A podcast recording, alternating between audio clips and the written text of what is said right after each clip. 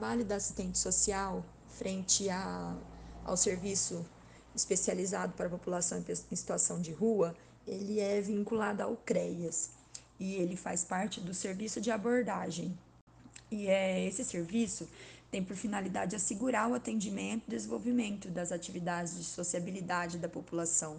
É, ela visa o fortalecimento de vínculos interpessoal e familiares, como forma de contribuir para a construção de novos projetos e trajetória da vida deles. Os maiores desafios nossos frente à pandemia foi a aceitação da população ao abrigo.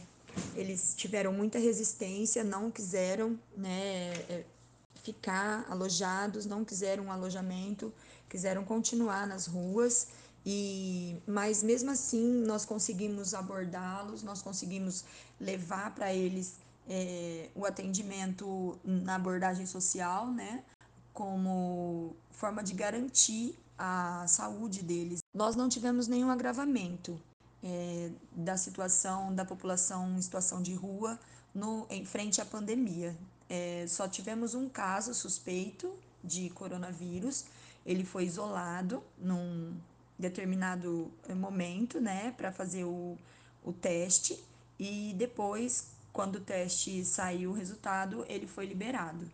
A abordagem ela é realizada frente a situações novas. É, nós temos um grupo que se instala diariamente na rodoviária, numa praça, e nas outras praças da cidade e alguns locais públicos. Mediante pessoas que chegam novas no município, onde eles mesmos procuram atendimento no CREAS, visto que nós entregamos marmitas e, e café da manhã para eles, eles procuram o CREAS para poder fazer o cadastro para receber essa marmita. E se alguém não for até lá e eles falarem que existem mais pessoas, o CREAS vai até o local onde eles estão instalados, né, alojados, e faz a abordagem. Geralmente, quando ele recebe ajuda, se for alimentícia, ele às vezes continua nas ruas do município.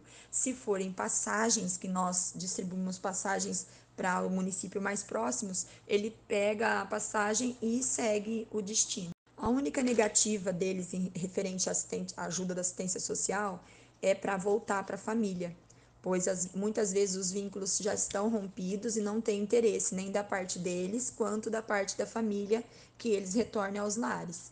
Mas quanto à alimentação, às vezes estadia, eles não têm resistência. O município oferta ajuda para todas as pessoas, de faixa, qualquer faixa etária, qualquer seja o sexo é, da pessoa em situação de rua.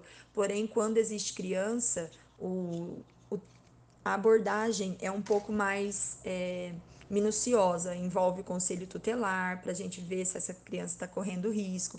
A gente tenta abrigar a família, tenta ver a possibilidade de fazer retornar para os laços familiares.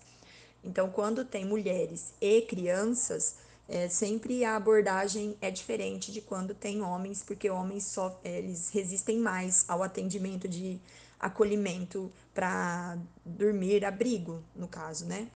Música